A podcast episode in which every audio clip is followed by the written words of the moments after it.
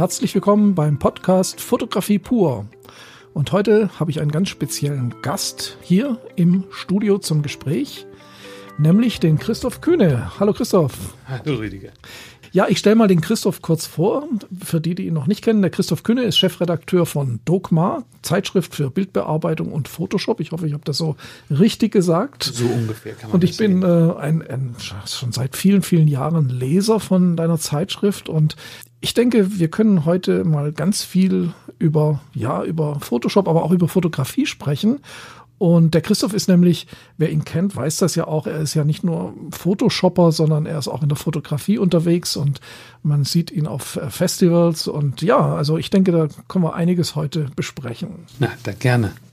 Ja, Christoph, erzähl doch mal kurz, also die Zeitschrift Dogma, wer sie nicht kennt, Zeitschrift für Photoshop und Bildbearbeitung, ganz einfach gesagt mal, ähm, beschäftigt sich ja seit vielen Jahren zum einen natürlich mit der Bildbearbeitung, aber es kommen natürlich auch immer wieder verwandte fotografische Themen drin vor. Das heißt, ähm, ist eigentlich die Zeitschrift für Fotografen, die digital arbeiten, könnte man fast sagen. Es ist die Zeitschrift für Fotografen, die halt wirklich alles aus ihren Bildern rausholen wollen. Wir sind in 2002 gestartet mit dem Magazin, das ist also inzwischen fast 18 Jahre her, und waren eigentlich am Anfang ganz konkret auf Photoshop fixiert und haben halt einfach nur einen Workshop nach dem anderen abgeliefert über die verschiedenen Techniken, wie man seine Ideen kreativ mit Photoshop umsetzt. Und im Laufe der Jahre haben wir dann halt auch Lightroom dazugenommen, einfach weil es das plötzlich gab und weil wir auch gemerkt haben, unheimlich viele Fotografen, die sich sonst gerne mal dem Photoshop verweigert haben, haben festgestellt, oh, da können wir auch mit der Entwicklung plötzlich Sachen machen, die gingen vorher nicht. Oder zumindest gingen die nicht so gut oder waren viel aufwendiger. Und in letzter Zeit haben wir auch angefangen, direkt Fotothemen zu behandeln, jetzt aber nicht so die, die ganz einfachen wie Blendezeit äh, ISO, sondern Aufnahmetechniken, die schon ein bisschen spezieller sind. Licht aber auch, habe ich auch schon gesehen. Gell? Ja, das geht ja in die Richtung, dass man ja. auch mal sagt, dann beleuchtet man mal was richtig, damit man hinterher in Photoshop weniger Arbeit hat. Das meine ich. Also man, also ich habe mir auch angewöhnt, ähm, dass ich, wenn ich weiß, was ich nachher bearbeiten muss, dass ich auch entsprechend beleuchte. Also wenn ich zum Beispiel weiß, ich muss aus den Schatten viel rausholen, dann helle ich halt auch ein bisschen mehr auf. Warum soll ich, äh, soll ich mit Gewalt den RAW-Converter irgendwie nach oben drehen. Das sieht ja dann immer künstlich aus. Also da gehört natürlich Beleuchten genauso dazu wie die Bearbeitung, wenn man richtig bearbeiten möchte, denke ich. Klar, das liegt natürlich so ein bisschen daran, dass wenn man aus dieser Bearbeitung kommt, dann zeigt man erstmal alles, was geht. Das sieht man auf den Ergebnissen dann auch an, dass eben alles gemacht wurde, was irgendwie technisch machbar war. Und da hat sich auch inzwischen bei unseren Lesern so ein, so ein Anspruch herausgebildet, dass man sagt, man möchte eigentlich schon relativ viel fertig fotografieren und diese Werkzeuge nur noch wirklich zum Veredeln benutzen oder eben für komplexe Composings. Aber auch da ist der Punkt, je weniger oder je mehr ich, je besser ich fotografiert habe, desto besser wird das Ergebnis, mhm. desto weniger Arbeit habe ich in Photoshop, desto mehr kann ich produzieren. Das ist sicherlich auch ein Punkt, weil viele unserer Fotografen oder unserer Leser äh, professionell auch arbeiten oder zumindest semi-professionell, dass es ihnen also nicht nur darum geht, dass man überhaupt weiß, wie man von A nach B kommt, sondern dass man auch schnell von A nach B kommt. Und das ist wahrscheinlich auch so ein bisschen der Punkt, warum wir uns, warum wir immer noch in Print erscheinen und warum wir uns auch so ein bisschen von der Videowelt äh, YouTubes abgrenzen, dass wir eben nicht irgendwie erzählen, dass man einen Weg hinter sich bringt, sondern darauf achten, dass es wirklich zielgerichtet vonstatten geht. Stimmt, da gehört also der ganze Prozess dazu. Also ich sehe das, in, in professioneller Videoproduktion ist es ja genauso. Man nimmt ja auf mit reduzierter Dynamik, um nachher mehr Möglichkeiten zu haben. Also geht es nicht darum, in Photoshop zu retten, was zu retten ist, sondern so zu produzieren, dass man in Photoshop äh, sehr schöne Möglichkeiten hat, auch was Gutes rauszukriegen aus dem Bild. Sicher, das ist aber ein Punkt, den haben wir am Anfang zum Beispiel gar nicht so stark betont, weil die, als wir angefangen haben, waren die Kameras wirklich so schlecht, dass man mehr mit dem Retten beschäftigt war als mit dem Gestalten. Inzwischen hat sich das dankenswerterweise erledigt und man bekommt eigentlich aus seinen Kameras schon tolle Grundergebnisse raus. Und da geht es dann wirklich noch darum, was oben drauf zu legen, einfach auch um aus dem, der Masse der Bilder hervorzustechen und sei es eben durch eine besondere Handwerklichkeit. Also für mich ist das Dogma ja ein, wie so ein Lexikon, so ein Nachschlagewerk. Also ich, ich merke zum Beispiel, dass ich aus uralten Heften teilweise total spannende Sachen rausziehe und man merkt dann auch, dass sich so wirklich, also inhaltlich die Bildbearbeitung gar nicht verändert hat. Also wenn ich früher, wenn ich, wenn ich jetzt wissen will, wie eine, wie eine Gradationskurve geht oder äh, wie man Farben entsättigt oder wie man Farben verschiebt oder wie man freistellt, dann ist es kann ich auch ein fünf Jahre altes Heft mir rausholen und die, diese Basics sind so gut erklärt, dass ich mir das auch immer wieder als Referenz ziehe. Und das ist eigentlich eine tolle Sache, so als, ja, wie so ein Lexikon kann man fast sagen, finde ich total spannend. Ja, angelegt haben wir das sicherlich so nicht. Also das ist ja halt immer eine Publikation gewesen, die genau. regelmäßig erscheint und die eben auch den Leuten alle zwei Monate was Neues an die Hand gibt, was sie inspirieren soll oder was ihnen eben Alltagsprobleme lösen soll oder auch grundsätzliche Dinge erklären soll. Aber wenn man das so lange macht, dann entsteht fast automatisch so eine Lexikonqualität. Da haben wir aber, als wir das angefangen haben, hatten wir auch so ein bisschen das Problem, dass viele Leute sagten, was ihr da macht, ist ja toll, aber ich verstehe das nicht, weil das eben so für Fortgeschrittene ist. Und zu dem Zeitpunkt haben wir dann überlegt, was kann man denn machen? Also ein normaler Workshop wenn man den wirklich von A bis Z erklärt, dann braucht man dafür 50, 60 Seiten.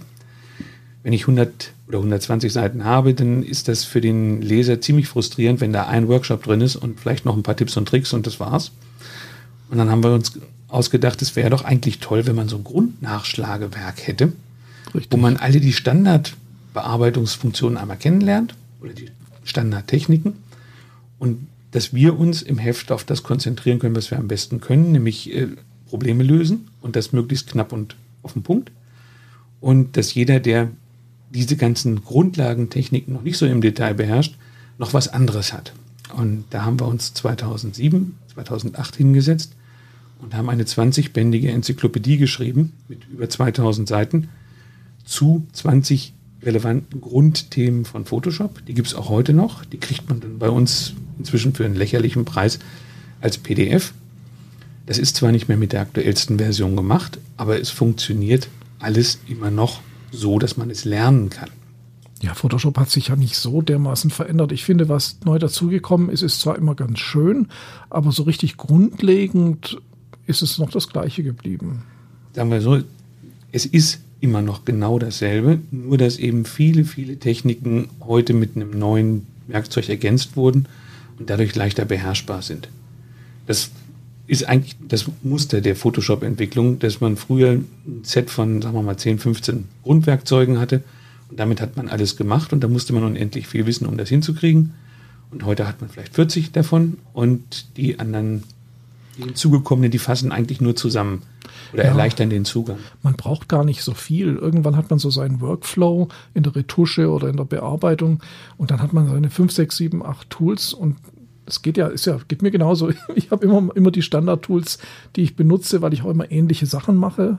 Ja, also ähnliches, was ich mache, Porträts oder so und habe dann auch so meine Standardsachen und irgendwie braucht man in Photoshop immer nur so einen kleinen Teil für sich, so habe ich das Gefühl so. Im Prinzip gebe ich dir da völlig recht, ja. weil das ist genau das Menschliche, das geht mir genauso. Ich sitze davor und benutze halt eigentlich immer das Gleiche. Und manchmal stelle ich dann fest, dass ich irgendwelche Jobs habe oder irgendwelche Anwendungsbeispiele, wo dieses immer das Gleiche fürchterlich lange dauert. Das sind die Momente, wo ich dann anfange, neue Sachen zu erfinden und zu überlegen, wie kann man das verkürzen, wie kriegt man das besser hin. Und wo ich dann bisweilen auch feststelle, wenn ich in unserem eigenen Heft, das ich ja noch jede Ausgabe mehrfach lese, einfach schon aus beruflichen Gründen, ähm, immer wieder Wege finde, wie man Sachen abkürzen kann. Und genau da liegt eigentlich der Reiz von so einem regelmäßigen Magazin aus meiner Sicht, dass man seine eigenen Techniken immer wieder hinterfragt und guckt, kann man das schneller machen. Ist natürlich für jemanden, der sagt, ich mache im Monat zwei Bilder, relativ unerheblich. Aber sobald man entweder damit Geld verdient oder unheimlich viel abarbeiten muss, wird es natürlich sehr spannend, Stunden einzusparen, nur weil man jetzt Abkürzungen benutzen kann, die man vorher nicht kannte. Das stimmt. Das, äh, da erinnere ich mich auch dran, dass ich in der Zeit, äh, wo ich auch sehr viel gelernt habe in Photoshop, äh, da mir unheimlich viel aus dem Heft auch gezogen habe. Und deswegen ist es für mich auch im Nachhinein so eine, so eine, ja, eine gute Enzyklopädie zum Nachschlagen. Ihr habt das jetzt auch digital, gell, hast du gesagt? Also wir haben jetzt ein, also wir haben ohnehin das Heft schon seit sehr langer Zeit immer auch als PDF verfügbar für diejenigen, die nicht möchten, dass Bäume sterben, nur weil sie irgendwas lernen, lesen wollen. Diese digitalen E-Paper nennen wir sie, haben neben dem Vorteil des äh, besseren Platzbedarfs, also sie liegen eben nur auf Festplatten, auch den, dass man da drin in der Volltextsuche suchen kann.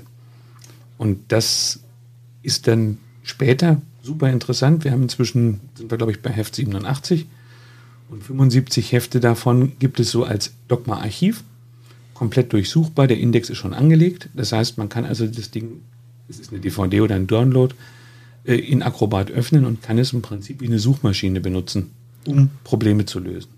Ja, wunderbar. Und ähm, ich merke so ein bisschen, ähm, dass man so ein bisschen erschlagen ist von so vielen neuen Tools und so vielen Programmen, die versprechen einem so mit One-Click-Wonder, dass man irgendwie seinen Bildstil mit einem Klick kaufen kann.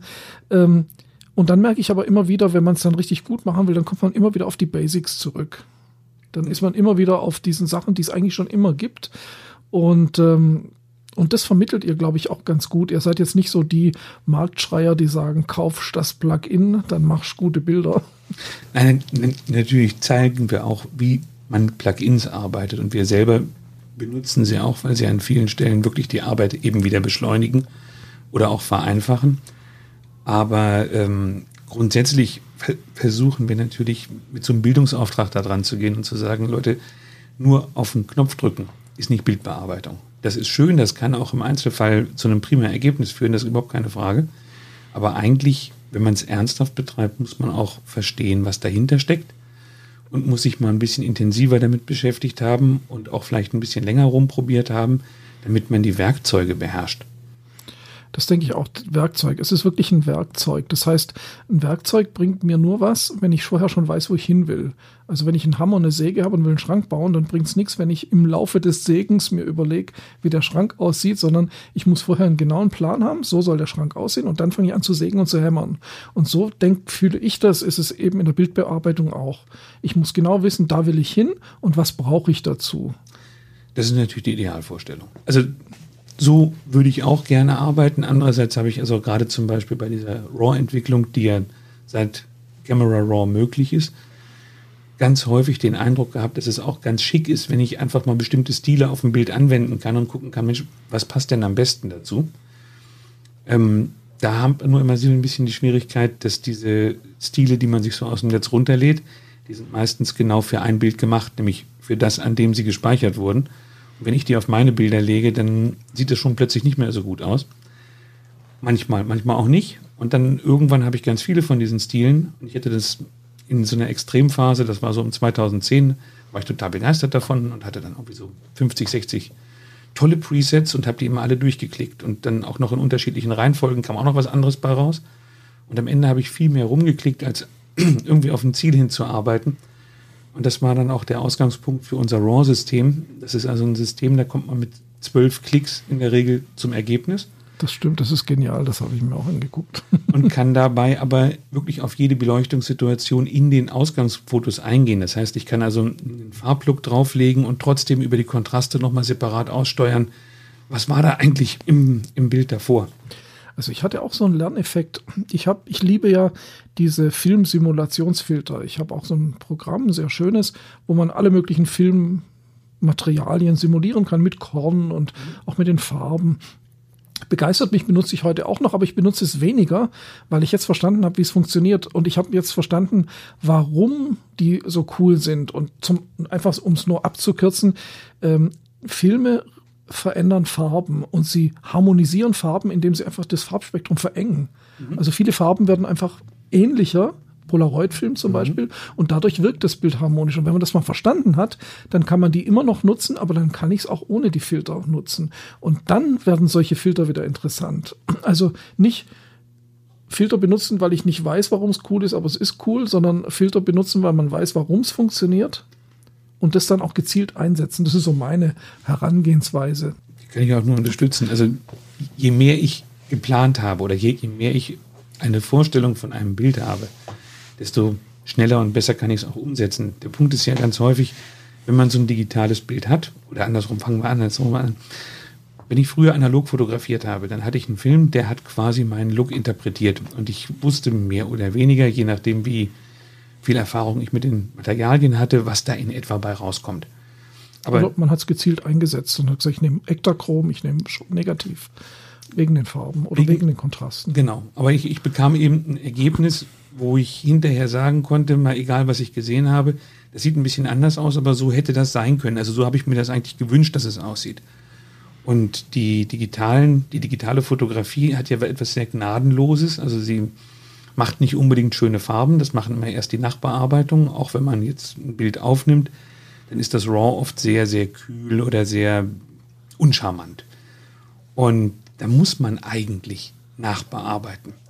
Die Frage ist dann eben nur, wie kriege ich das so hin, dass, das, dass ich eben das am Ende im Bild habe, was ich gemeint habe zu sehen oder wie ich es gerne gesehen hätte. Und das sind oft gar nicht die komplexen Eingriffe, aber eben gezielt die richtigen. Das stimmt. Und da ist man vielleicht auch ein bisschen überfordert, weil man zu viele Möglichkeiten manchmal hat. Das haben wir ja vorhin auch besprochen. Das geht ja auch in, in der Fotografie ist es ja dasselbe. Man hat so viel Technik an der Hand, dass man vor lauter Nutzen von coolen und auch guten Techniken, ist ja in Photoshop ist ein total tolles Tool, genauso wie die neuen Kameras ja alle ganz toll sind. Aber man ist so damit beschäftigt, was gibt's Neues, was kann ich damit machen, dass man von diesem Weg, meiner Meinung nach, dass man sagt, ich habe eine Idee und ich will die mit diesem Tool umsetzen, ist man zu sehr umgekehrt, dass man sagt, ich habe ein Tool, was kann ich jetzt damit machen? Klar, das fasziniert eigentlich jeden. Ich, ich denke, das, das, haben wir auch alle irgendwie auf unserem Weg ja. zum Fotos machen hinter uns gebracht, dass man im Grunde genommen eine Kamera kauft und dann erstmal loszieht und alles fotografiert, was nicht bei drei auf dem Baum ist. Diese, diese Phase ist eigentlich eine relativ kurze, weil dann hat man so ein Gefühl dafür bekommen, was man macht und dann fragt man sich als Fotograf nach einer gewissen Zeit, was, was will ich denn eigentlich sagen? Also warum mache ich denn die Fotos? um alles festzuhalten, was in meinem Leben da ist, wahrscheinlich nicht, sondern ich habe bestimmte Themen, ich habe bestimmte Interessen und um die geht es mir und dann gehe ich in diese spezifische Richtung und versuche mich darin in der Abbildung dieser Themen zu verbessern. Und die neuen Kameras haben so ein bisschen den Nachteil, dass sie die, die Experimentierphase aufgrund ihrer unendlichen Möglichkeiten lange ausdehnen, was dann aber auch dazu führt, dass man sich verliert oder unter Umständen viel schlimmer noch die Lust dran verliert. Das stimmt. Und man ist auch immer manchmal auch zu schnell fertig, finde ich. Also ich merke so bei vielen Leuten, dass sie so als maximales Merkmal der Qualität eines Fotos so die Schärfe, äh, die, die, die, die Auflösung und das Bouquet sehen. Und wenn das alles erreicht ist und wenn man dann das richtige Objektiv hat, dann ist man der King und ich finde, da fängt es eigentlich erst an. Also das sind alles Auflösung, Schärfe. Schärfe ist für mich ein Stilmittel von vielen. Äh, wenn du ähm, Paolo Roversi, Sarah Moon anguckst, sie machen unscharfe Bilder, die so schön sind. Ähm, ich finde es immer so ein bisschen einseitig, wenn Leute sagen, ein Bild muss scharf sein, ein Bild muss, muss geringe Schärfentiefe haben, also Bokeh, was sehr schön ist, aber manche machen es halt nur und ähm, das ist auch so ein Thema, da haben wir uns ja vorhin schon unterhalten. Ähm, man muss das Ganze, wie Photoshop eben auch, als Werkzeug sehen und als eine Möglichkeit von vielen, um etwas zu sagen. Das sehe ich ganz genauso. Auf der anderen Seite stelle ich eben auch fest, wenn ich, also ich mache sehr viel Porträtfotografie. Da braucht man eigentlich nur ein, zwei Foto, also ein, ein zwei Objektive. Eins, womit man die Leute vernünftig erwischt, auf einer vernünftigen Arbeitsdistanz, also so ein 85er oder vielleicht noch ein 50er, wenn noch ein bisschen mehr Surrounding drumherum sein soll, also wenn die Hintergründe noch ein bisschen Geschichten erzählen sollen, dann kann ich eben die Blende aufmachen, dann habe ich die Augen und kann den Rest gnädig ausblenden oder ich mache die Blende zu und habe dann mehr Geschichte, die im Hintergrund erzählt wird. Eigentlich reicht das. Und wenn ich einmal an diesem Punkt bin, dann kann ich anfangen zu sagen, okay, was kann ich jetzt am Licht machen? Wie kann ich mich unter Umständen noch mehr auf die Person konzentrieren, die da sitzt. Aber es wird eigentlich, je weiter ich mich mit der Sache beschäftige, immer untechnischer und bekommt eine inhaltliche Komponente. Und da denke ich, kommen viele Fotografen halt nur sehr schwer hin, weil sie immer noch der Meinung sind, ah, mit der nächsten Linse wird das vielleicht doch noch besser und oh, wenn ich jetzt noch 20 Megapixel mehr Auflösung habe, dann habe ich hinterher vielleicht doch tollere Fotos. Und das ist so eine gewisse Gefahr, der man sich zumindest bewusst sein sollte. Ja, also ich, ich bin der Meinung, dass der Fotograf, der Menschen fotografiert, das gilt natürlich für alle anderen Sachen auch, aber ich kann es jetzt für Menschenfotografie sagen, äh, da ist das Wichtige eben, dass die Connection zwischen dem, den du fotografierst und dass da was passiert.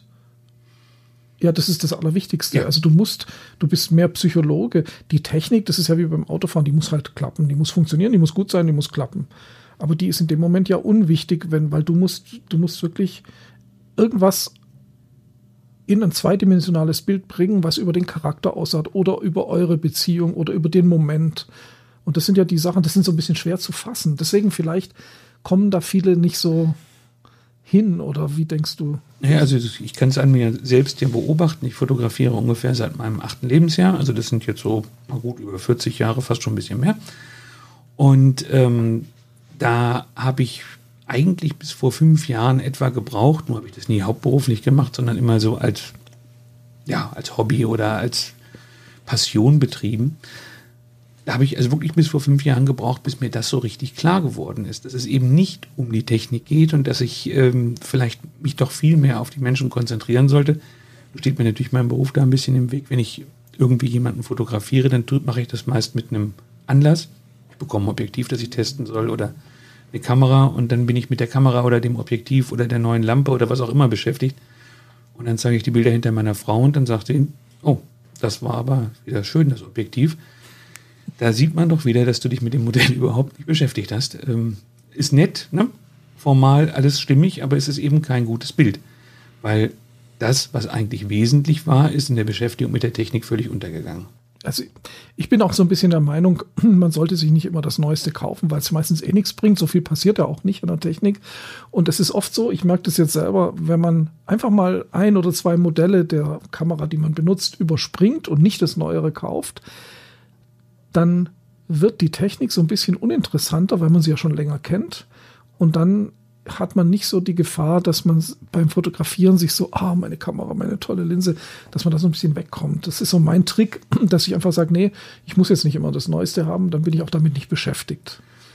Ich bin ja vielleicht sogar noch ein Schlag radikaler. Also ich habe äh, eigentlich immer zugesehen, dass ich nur möglichst ein System benutze, möglichst nur mit einem Modell, also mit einem Kameramodell, schlicht damit ich, wenn ich das dann benutze, auch, oder wenn, wenn ich es dann anwende in der Praxis, auch wirklich genau weiß, wofür welcher Knopf da ist und mich nicht damit verhasple, irgendwas in einem Menü zu suchen, was da mal irgendwo war, aber vielleicht hieß das auch ganz anders.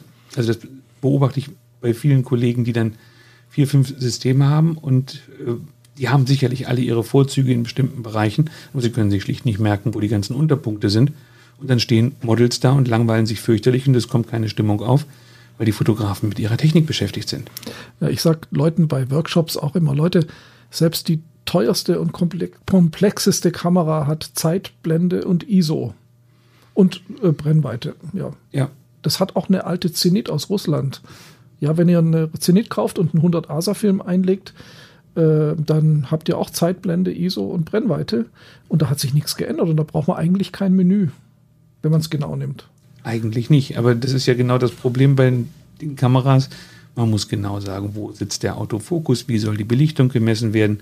Das sind ja alles Dinge, die ich vorparametriere und mit denen, an die ich mich gewöhne, die ich aber in bestimmten Situationen wechsle. Also ich habe das sehr häufig, wenn ich so unterwegs bin, dann fotografiere ich auf dem Dunkeln, also habe ich Auto-ISO, gebe die Blende vor und lasse das Ding die Zeit machen.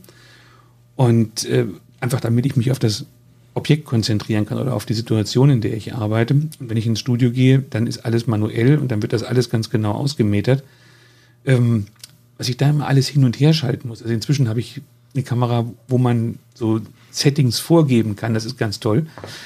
Aber das ist für mich noch relativ neu. Ich habe dann halt immer irgendwas vergessen.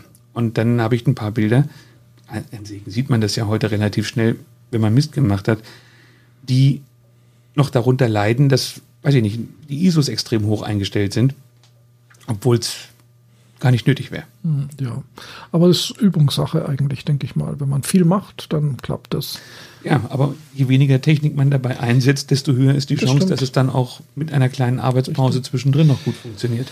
Ich sehe das übrigens in der Bildbearbeitung genauso. Für mich ist die Bildbearbeitung keineswegs weniger geworden, aber sie hat sich stark verändert. Ich weiß nicht, da wäre vielleicht auch mal interessant, was du da so in deiner Erfahrung, weil du ja sehr viel mit Bildbearbeitung zu tun hast, über das Heft Dogma auch. Für mich ist es inzwischen so, dass ich nicht mehr versuche, mit Photoshop oder mit jedem anderen Bildbearbeitungsprogramm äh, aus Bildern irgendwas Unmögliches rauszuholen oder irgendwas Neues zu erschaffen, sondern es geht immer mehr darum, Bilder so zu bearbeiten, dass sie nicht bearbeitet aussehen, aber gut. Das beobachte ich. Also gerade im professionellen Bereich kommt das immer stärker durch. Eine ganze Zeit lang haben wir uns logischerweise, weil es neu war und weil es spannend war, mit allen möglichen Effekten gegenseitig beglückt, die man in den Vordergrund stellte, die dann eben auch gerne getüncht haben, dass da inhaltlich gerade nicht so viel zu sehen war. HDR zum Beispiel. Ja, HDR ist äh, ganz, ganz äh, schlimm gewesen. Wobei es eigentlich eine tolle Technik ist, aber sie wurde immer so überstrapaziert. Ähm, und da merke ich eben auch, dass es eine ganze Fraktion gibt, die unendlich lange an ihren Bildern arbeiten und da sieht man überhaupt nicht, dass es bearbeitet wurde.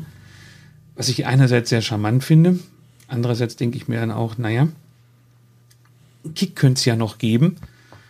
Und da, ja, denke ich mal, geht der Trend hin. Aber ich stelle eben auch fest, dass sehr viel über die Farbigkeit entsteht. An, an Looks oder an, an Alleinstellungsmerkmalen von Fotografen, dass die sich so Farbwelten zurechtbauen, die sie immer wieder auch über andere oder über Arbeitsstrecken am Leben erhalten. Ist ja auch subtiler, als wenn ich jetzt einfach äh, einen anderen Hintergrund einbaue. Das kann man inzwischen schon mit einem Handy, ohne was zu bearbeiten, äh, ist ja schon überstrapaziert. Also ich finde, damit kann man niemanden mehr vom Hocker holen, dass man sagt, oh, guck mal, äh, ich habe mich jetzt vor einen Hawaii-Hintergrund gebaut oder so. Das ist ja, also ich denke, man kann eigentlich mehr beeindrucken über diese Subtile, über das Subtile. Ähm, und das sind eben die Farben, die nicht so sofort ins Auge springen. Also wenn ich jetzt einen anderen Hintergrund einbaue, sieht das jeder. Aber wenn ich die Farben gut manipuliere, dann wirkt das Bild schöner. Aber es kann nicht jeder sagen, dass da die Farben bearbeitet wurden. Ja, das ist eigentlich genau das Ziel zu sagen, es wirkt irgendwie klasse, aber ich weiß eigentlich nicht, woran es liegt. Das sind dann wahrscheinlich auch die Bilder, an denen man hängen bleibt. Nun muss man natürlich dazu sehen, dass wir vielleicht Bilder noch etwas anders angucken, als das viele andere Menschen tun, die in Instagram so um die 100 pro Minute begucken. Ähm, also das ist sicherlich auch noch ein Punkt, dass die Bearbeitung, die heute stattfindet, ganz häufig darauf ausgerichtet ist, dass man ganz, ganz schnell einen Wow-Effekt hat. Und das geht in eine andere Richtung. Aber das ist natürlich auch eher so der, ja, der Hobbyfotograf oder der, derjenige, der seine privaten Bilder mal eben so aufhübscht, dass es in den Timelines seiner Kumpels ja, schnell rauspoppt. Ja gut, für Instagram braucht man auch als Profi äh, Bilder, die in ganz klein wirken. Also ich mache das auch, ich zoome die dann ganz klein rein und wenn es dann noch irgendwie interessant wirkt, dann kann ich es auf Instagram posten. Also speziell für Instagram muss man ja. das machen. Du kannst kein komplexes Bild auf Instagram posten, wo, wo man erstmal auf Bildschirmgröße zoomen muss, um überhaupt das Bild zu verstehen. Ähm, das ist, glaube ich, da ist Instagram einfach, hat uns das diktiert. Was aber jetzt nicht heißt, dass man nicht andere Bilder anders gestalten kann. Du siehst ja auch sehr viele Bilder in deiner Arbeit. Ja. Du kriegst ja viel zu sehen. Auch ihr habt auch, auch Wettbewerbe und Workshops und ähm, wie, wie siehst du da Trends oder siehst du Veränderungen, sagen wir mal so? Also ich sehe grundsätzlich Veränderungen von den Leuten, die fotografieren. Wir haben auf der einen Seite, also ich gucke mir das ja auch schon so ein bisschen länger an, als ich angefangen habe, hatten wir hauptsächlich mit Bildern zu tun, die irgendwie gedruckt werden mussten. Die waren mehr oder weniger von Profis, aber in jedem Fall für einen professionellen Prozess, weil das dann im Offset-Druck erschienen ist und dann saßen die, die Lithografen davor und sagten, oh mein Gott, wie kriege ich das denn jetzt mit diesen neuen Werkzeugen Photoshop hin? Das war so in den 90ern. Also ich habe vorher noch für andere Zeitschriften gearbeitet. Und ähm, als wir mit Dogma an, einstiegen, äh, hat sich das schon so ein bisschen verändert. Da kamen dann die Fotografen, die jetzt endlich Kameras hatten, die bezahlbar waren und die auch Qualität geliefert haben, wie man es vorher kannte, wenigstens so in etwa, also wenigstens im Kleinbildbereich. Und ähm, seit es die Handys gibt, die jetzt etwa das machen, was 2004, 2005 die DSLRs machten, also dass sie relativ gute, hochwertige, druckbare, wobei das unerheblicher geworden ist, aber auf jeden Fall präsentable Bilder erzeugen. Ähm, da grenzt sich der Fotograf, ob er es jetzt beruflich macht oder ob er eben so ein Passionist ist, ähm, langsam davon ab. Diese Abgrenzung erfolgt, glaube ich, in erster Linie über die Hardware, dass der also sagt, nein, ich will nicht mit dem Handy arbeiten, auch wenn damit schon ganz viel geht, aber ich nehme mir die Zeit, ich nehme eine richtige Kamera, ich suche mir ein Objektiv aus, ich habe da auch keine Gummilinse mehr davor, sondern ich nehme eine Festbrennweite und ich gehe sehr viel langsamer, sehr viel bedächtiger an meine Fotografie heran, weil das auch so ein, so ein Effekt geworden ist für viele, dass sie in so einem Hobby ihre oder in so einer Beschäftigung einen Ausgleich finden. Da haben sie mal Ruhe, da müssen sie nicht über irgendwie die Schnelllebigkeit des Daseins nachdenken, sondern können einfach mal sich auf Situationen einlassen, können um irgendwas herumlaufen, den richtigen Blickwinkel finden. Das hat schon was sehr Kontemplatives, wenn, wenn man das so betreiben will. Und da sehe ich eigentlich einen ganz zentralen Trend, also diese Aufteilung des Fotomarktes in Handyfotografie für soziale Medien, für alles, was jetzt schnell und sofort da sein muss. Und in so eine ambitionierte Fotografie, die eben sich Zeit nimmt, die dann eben aber auch, wenn sie dann das Bild gemacht hat, sich mit dem Bild beschäftigt, nicht mehr hunderte oder tausende von Bildern produziert, sondern die einzelnen Bilder auch wirklich im Detail mal ausarbeitet, länger drüber nachdenkt, wo könnte ich jetzt noch sinnvolle Akzente setzen, vielleicht auch mal ein Bild ausdruckt, sich ein paar Tage an die Wand hängt überlegt, was fehlt denn da noch, wo gehe ich denn nochmal bei und es dann nochmal ausdruckt. Also schon eine sehr, sehr intensive Beschäftigung mit der Fotografie. Aber, und das ist eigentlich auch naheliegend, diese Gruppe wird zu so einem sehr elitären Raum. Und dazu passen jetzt eigentlich auch die Preise der neuen Kameras, die man so am Markt sieht. Also Nikon, Canon, Sony, wenn man da die Spitzenmodelle unterhalb der Profilinie kauft, wird man auch mal gleich 3.000, 4.000 Euro los. Die Objektive kosten inzwischen fast schon mindestens ein Tausender. Also da verändert sich was. Kannst du vielleicht noch als Tipp für Zuschauer geben, ähm, weil du ja sehr tief drin steckst, also du siehst auch viele Bilder, du hast ja jetzt gerade schon sehr viel darüber gesagt, ähm, die gute und nicht so gute Bilder, aber du siehst vielleicht auch, wo Problematiken liegen. Gibt es einen Tipp, dass man Leuten, die vielleicht jetzt nicht unendlich viel bearbeiten wollen, aber trotzdem durch das Bearbeiten noch das letzte bisschen aus dem Bild rausholen können. Kannst du da noch was zu sagen, wie man da am besten vorgeht? Oder du hast ja jetzt schon gesagt, dass man in Ruhe arbeiten soll, dass man sich lieber Zeit nehmen soll, die Kamera kennenzulernen, auch einzustellen. Ähm, Gibt es da noch so Erfahrungswerte? Das Problem ist, die Erfahrungswerte, die ich dazu jetzt zum Besten geben kann, die sind leider fürchterlich aufwendig.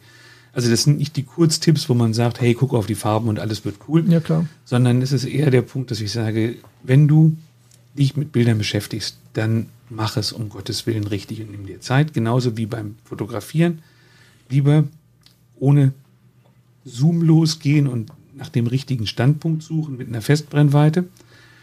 Und so kann man eben auch sagen, bevor ich jetzt irgendein Bild mache oder bevor ich jetzt nur das Bild gefühlt gut mache, gehe ich doch vielleicht mal los und gehe in Museen, guck mir Ausstellungen an, guck mir, kauf mir vielleicht auch Bücher von Fotografen und blättere die nicht nur durch oder lege sie nicht nur auf den Coffee Table, sondern überlege mir bei jedem Bild, die Dinger sind ja in der Regel kuratiert, das heißt, irgendwer hat sich Gedanken gemacht, warum ist da ein Bild drin und warum ist ein anderes Bild nicht drin? Warum haben die dieses Bild da reingenommen? Was haben die sich dabei gedacht? Das auszuwählen. Was hat sich der Fotograf dabei gedacht, das zu fotografieren? Wie hat er das technisch gemacht? Das ist eine sehr kontemplative Beschäftigung. Also da braucht man viel Ruhe zu und viel Zeit und die Entwicklungssprünge sind auch nicht ganz schnell messbar, aber man bekommt ein tiefes Verständnis irgendwann dafür. Besonders gut ist, wenn man noch mit ein paar Leuten drüber reden kann, die ähnliche Interessen haben, einfach um auch zu spiegeln, wie sehe ich das denn? Also wir haben immer so einen Wettbewerb alle zwei Jahre, der ist übrigens demnächst, da ist noch bis zum Mai, bis zum 10. Mai die Abgabefrist. Ähm, da sehen wir als Redaktion mit unserer Jury, das sind immer so 20 Leute, halt hunderte von Bildern und ziehen uns da für zwei Tage auf so ein, so ein, so ein Schlösschen zurück, wo man auch nicht telefonieren darf und äh, reden über Bilder. Und ich bin jedes Mal fasziniert. Ich meine, das sind ja auch viele Bilder, da geht man so durch und guckt sich die an. Und dann gehen wir quasi immer im Kreis, haben dann so 50, 60 Bilder immer in so in Chargen, die dann da verteilt werden und suchen die besten raus. Und da entwickelt jeder so seinen, also da geht man mit seinem eigenen Blick durch und Großteil fällt eben raus und zwei, drei sagt man, oh, wow, toll. Und wenn man dann hinterher mit den anderen Leuten redet, die andere Bilder rausgesucht haben und sich teilweise erklären lässt, was die denn da drin gesehen haben oder was die da gefunden haben oder was sie angesprochen hat, dann erweitert das enorm den Horizont. Gut, sind solche äh, Jury-Sitzungen schwer planbar für jemanden, der da einfach mal so reingeht, aber wenn er anfängt, sich mit anderen Menschen zu unterhalten, am besten noch so in so einer Live-Situation, wo man Dinge in die Hand nehmen kann und nicht nur unbedingt virtuell in einem, in einem Forum, empfinde ich das eigentlich als die, die beste Form, um zu guten Bildern zu kommen. Also nicht sich nochmal über Technik Gedanken zu machen, sondern darüber, was ist auf den Bildern drauf, warum wirkt etwas, was hat der da gemacht und was ist der, die Technik hinter dem Kick, dass ich das jetzt toll finde oder dass das wer anders ja. toll findet. Also ich finde, ich merke auch jetzt in meiner Praxis, äh, ich unterrichte ja sehr viel äh, in Online-Schulen und habe auch viel an Hochschulen unterrichtet. Das Hauptproblem von vielen ist das Selektieren der eigenen Bilder.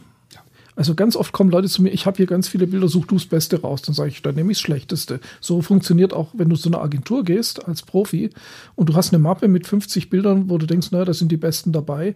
Die werden dich nach den Schlechtesten beurteilen. Die, wenn die eins sehen, was scheiße, Entschuldigung, mhm. schlecht ist, dann bist du der. Ähm, und genau das, was du gerade gesagt hast, hilft einem dabei, sich äh, Kategorien äh, zu erarbeiten, indem man einfach ein Bild sieht irgendwo, was nicht das eigene ist und sagt, warum gefällt mir das? Und nicht tindern, ja, mhm. schlecht, gut, schlecht, gut, schlecht, gut, sondern sagen, das gefällt mir, warum? Das gefällt mir nicht, warum? Und dann bekomme ich, das, was du auch gesagt hast, dann bekommst du irgendwann eigene Kriterien, mit denen du auch deine eigenen Bilder irgendwann viel besser aussuchen kannst. ich denke, es ist immer, also kann ich zumindest so aus der eigenen jahrelangen Praxis sagen, es ist immer das größte Problem, seine eigenen Lieblinge zu töten. Das heißt ja nicht im Englischen nicht umsonst Kill Your Darlings. Wenn man eine Ausstellung macht und eben diese daran geht und die Bildauswahl trifft, eigentlich kann man das als, als Fotograf, ist man der Letzte, den man da fragen sollte. Klar kann man eine Vorauswahl machen, klar kann man das einschränken. Ich kenne das auch, dass Leute mir, die irgendwie auf eine Reise fahren, äh, hinterher sagen, du, ich habe dir da mal ein paar Bilder hochgeladen und dann sind das tausend. Und teilweise sind die auch noch in Schwarz-Weiß und in Farbe und noch in komischen anderen Farben nach dem Motto, lieber betrachtet, such du dir aus, was dir am besten gefällt, ist grauenvoll. Ich möchte es natürlich gern kuratiert haben, damit ich das auch in einem vernünftigen Maß an Zeit durchbekomme. Ja, der Kunde will das auch kuratiert haben. Wenn du einem Kunden 2000 Bilder schickst und er braucht eins davon, ja, das geht nicht. Ja. Ich habe schon festgestellt, je weniger Bilder ich einem Kunden schicke, desto glücklicher ist er. Ja, klar, weil es einfach schnell geht. Der hat noch was anderes zu tun, als deine Bilder auszusuchen, auch wenn er dafür bezahlt.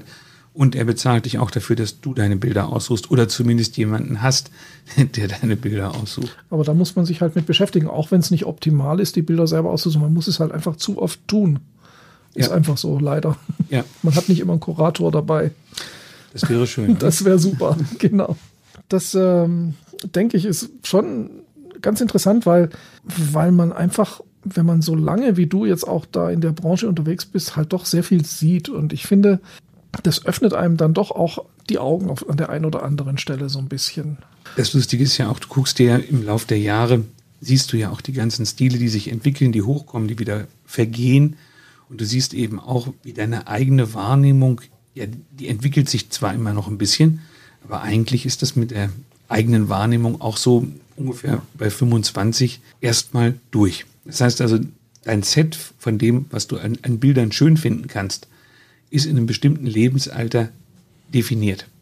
Alles, was danach kommt, gleichst du nur noch damit ab. Ich kann das so für mich sagen, also ich bin so in dieser Generation, wo man so einen Helmut Newton toll fand weil der halt nackte Frauen fotografiert hat und das war auch irgendwie so ein bisschen edgy, ne? Und alle Leute haben sich darüber aufgeregt und die, der war, also die Emma hat ihn gehasst. Konnte man sich mit identifizieren. Genau, das war toll und da war dann auch so der Punkt, oh ja, so wie der will ich auch mal werden, wenn ich mal ein großer Fotograf bin oder überhaupt, wenn ich mal groß bin. Und ich merke halt heute noch, obwohl der gute Herr Newton längst tot ist und seine Bilder auch niemanden mehr zu irgendeinem Protestschrei anregen würden, dass ich immer noch mit den Kategorien von damals Bilder begucke. Und wenn ich dann mit jüngeren Leuten rede, die einfach andere Vorbilder haben oder auch mit älteren, die andere Vorbilder haben, dann ist es ganz schwierig, da übereinander zu kommen und diese Vorbilder da rauszukriegen. Ja, die filtern immer so ein bisschen mit, ja. gell, diese Vorbilder.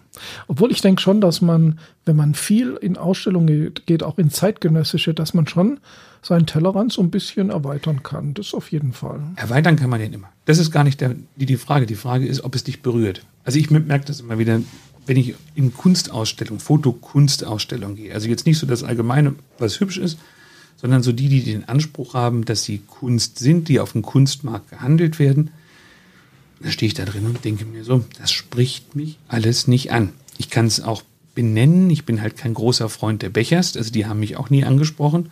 Und alles, was im, zumindest im deutschen Fotokunstbereich jetzt so angesagt ist, kommt aus dieser Schule. Das ist immer so ein bisschen blutleer. Ne? Das sind immer Bilder, die haben keine, keine äh, Lichtgestaltung, sondern das ist einfach nur abgebildet. Im Prinzip sehr schön dokumentarisch, aber in der Masse irgendwie fürchterlich langweilig, bewegt sich auch nicht. Und da stelle ich dann für mich so fest, da fehlt mir einfach das Grundverständnis. Und das, da kann ich auch jahrelang mir die Bilder angucken. Es wird nicht besser. Ich sehe dann zwar irgendwelche Kategorien, die ich mir dann zurechtgezimmert habe, aber es wird mich nie ansprechen. Obwohl das ja auch so ein bisschen aus der Zeit kommt. Ja, nicht ein bisschen später als Newton natürlich, aber es ist, wann, welche Zeit war das? Also 80er die Bechers sind, haben in den 60ern angefangen. So 80er war die Hochzeit. Und waren, in den, und waren in den 80ern dann in den Universitäten beziehungsweise in den Fachhochschulen und haben dann angefangen zu prägen. Und in den 90ern kamen dann ihre Schüler. Und das lief eigentlich von der, ich sag mal, von der fotografischen Öffentlichkeit, also von den Leuten, die sich eher um schöne Bilder kümmerten, relativ äh, unwahrgenommen im Hintergrund mit. Und dann irgendwann war das große Kunst. Und dann stehst du davor und denkst, okay, ist dieselbe Zeit. Äh, man kann auch das Konzept dahinter verstehen, aber trotzdem ist es nichts, was, was eine Emotion hervorruft, unbedingt. Ja, aber ich denke, da muss jeder, egal ob er jetzt jung ist oder älter ist, so seine Vorbilder finden. Aber ich denke, da sollte man auch sehr viel gucken, äh, sehr viel angucken und ähm, dass man nicht zu sehr beschränkt ist. Ich merke immer wieder, dass junge Leute sich sehr wenig um Vorbilder kümmern, sondern sehr viel so in ihrem Instagram-Freundeskreis unterwegs sind. Ich meine jetzt gar nicht, dass sich junge Leute unbedingt jetzt Helmut Newtons angucken sollten, was sie aber meiner Meinung nach schon sollten, aber es können ja auch junge Vorbilder sein, aber auch da fehlt es oft. Äh, man ist wirklich, man ist durch diese sozialen Medien so ein bisschen auf sich selbst bezogen. Ich weiß gar nicht, ob das an den sozialen Medien liegt, sondern vielleicht einfach an der Individualisierung der Gesellschaft. Also sein. zu unseren Zeiten galt es noch als selbstverständlich, dass man sich an einem Vorbild orientiert. Und die ganze Gesellschaft, ob das nun im Sport war, so ein Boris Becker, das war eine Vorbildfunktion, mal egal, wie realistisch das war. Aber man hatte sich an Vorbildern zu orientieren. Und ich kann mich noch gut daran erinnern, weil ich das immer abgelehnt habe, weil ich dachte, nee, ich will nicht so sein wie die, ich möchte anders sein. Das war noch ungewöhnlich. Heute ist das absolut normal. Und du wirst kaum jemanden finden, der sagt, äh, ich habe ein Vorbild, das jetzt, äh, das ich umfassend äh, großartig finde. Man hat zwar irgendwelche Influencer als junger Mensch, denen man folgt, aber da hat man dann nicht einen, sondern nur 20, 30. Naja, und man beobachtet nicht mehr so viel. Das ist so ein bisschen das, was ich merke. Und das geht aber durch alle Schichten durch. Also generell durch diese Flut von Bildern ist man viel weniger im Beobachten und im Studieren. Man ist mehr so am Konsumieren von Bildern.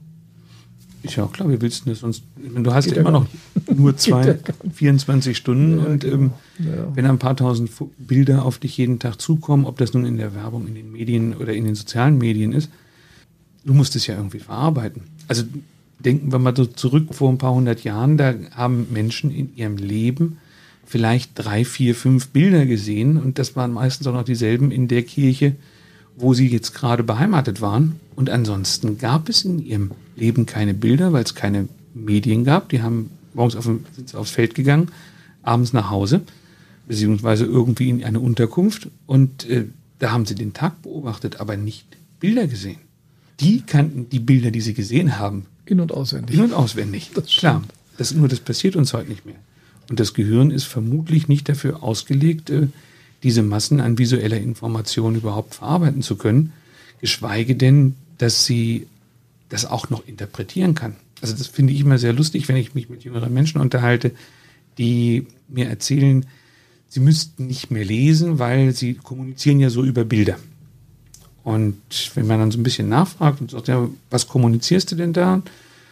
Dann sieht man ja alles, ne? Also da brauche ich jetzt keine Worte für, das ist da ja alles zu sehen. Und wenn man, wenn ich mich dann so frage, naja, wenn ich ein Bild sehe, dann sagt das Bild ganz viel zu mir, aber vieles von dem ist gar nicht unbedingt intendiert, weil das ist zufällig da drauf. Es sind ja nicht alles äh, große Künstler, die jetzt wirklich äh, an jeder Ecke das genau abmessen und ausmetern. Dann fällt mir so auf, naja, eigentlich haben wir überhaupt keine Bildsprache, keine allgemeinverbindliche. Also alle sehen da irgendwas und es ist dann mehr so ein Gefühl und wenn ich eben 100 Bilder pro Minute angucke, dann ist das ein sehr vages Gefühl. Aber ich kann eigentlich heutzutage nicht mehr über Bilder kommunizieren, anders als noch vor ein paar hundert Jahren, als alle die Dinge, die in Bildern abgebildet waren, ob das jetzt Kleidung war oder bestimmte Accessoires, wenn da ein Totenkopf auf dem Tisch lag von bei irgendeinem Porträt, dann war das so ein Memento Mori, da, damit konnte jeder was anfangen. Sehr symbolisch, ja, ja, alles ja, genau. Und die Symbole hatten aber eine einheitliche Bedeutung, zumindest in einem bestimmten Kulturkreis und in einem bestimmten Rahmen von Betrachtern. Und diese Bedeutungen, die, sind, die haben sich inzwischen völlig aufgelöst. Das kann alles Mögliche sein, weil wir ja alle ganz individuell sind. Na gut, könnte man vielleicht so abschließend sagen, dass Weiterbildung, also einfach sich selbst weiterbilden, einen ganz großen Stellenwert einnimmt. Also nicht immer, nur Meinung, nicht immer nur Meinung zu irgendwas haben, sondern, naja, Bildung muss ja jetzt nicht heißen, in der Schule zu sitzen. Es kann ja auch heißen, Bilder zu studieren, Fotografen Bücher kaufen, studieren. Äh, das kann auch bewusst beobachten sein. Ich denke, in dieser Richtung äh, ist Bildung ganz, ganz wichtig. Und da sind eben, ja, da finde ich auch so, so eine Zeitschrift einfach auch ganz toll, weil die stoßen einen dann so mal drauf und sagen, jetzt guck dir das mal an. Ja. Also, also man ist da ja sehen so, wir auch unsere Aufgabe, ja. Man ist ja so, im, im, man ist ja selber, das, das kennt man ja von sich, wenn man da nicht drauf gestoßen wird, dann arbeitet man immer in so seinem eigenen Komfortzone und traut sich nie so die Sachen mal anzunehmen, die es eigentlich leichter und schöner machen würden, weil man, weil sie neu sind und es ist erstmal, man hat keine Zeit dazu. So, ach, das mache ich später mal. Und ja. wenn man drauf gestoßen wird, dann plötzlich wird das Leben leichter. Ja, weil du hast genau den, den wesentlichen Aspekt da reingebracht, die Zeit. Ja. Also da denke ich, haben die meisten Leute einfach andere Prioritäten, leider. Und ich würde, ich fände es sehr begrüßenswert, wenn sie mehr Prioritäten ins Lernen setzen würden, weil viele Dinge gehen dann einfach besser und lassen sich auch im Alltag geschmeidiger lösen. Aber ich glaube, da wäre auch mal langsam so ein Umdenken wieder angesagt, dass man sich wirklich fragt, was ist denn wichtig? Wo, wofür verbringe ich denn meine Zeit? Und was kann ich vielleicht auch mal abschalten? Das stimmt, ja. In diesem Sinne, wir sind schon über 50 Minuten hier oh. dran. Aber das ist bei Podcasts überhaupt kein Problem. Ich denke, unsere Themen sind so spannend, dass die Leute sich fragen, was schon zu Ende? Ich bedanke mich bei dir, dass du in Berlin warst und für das tolle Gespräch. Und ähm, ich finde es immer wieder erleuchtend und ja, es bringt einen weiter, mal über den Tellerrand zu schauen. Und ähm, da bist du dann der richtige Ansprechpartner. Das freut mich sehr. Danke, Christoph. Gerne doch.